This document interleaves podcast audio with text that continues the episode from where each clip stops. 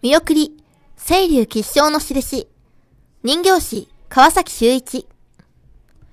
水底深く身を潜め、雲を突き抜けて天空を駆け巡る霊獣、竜は、北条をもたらす守護神として、また、今年の干支でもあります。その竜が、黄金の輝きを放って、全世界の幸せを祈り、博多を駆け巡ります。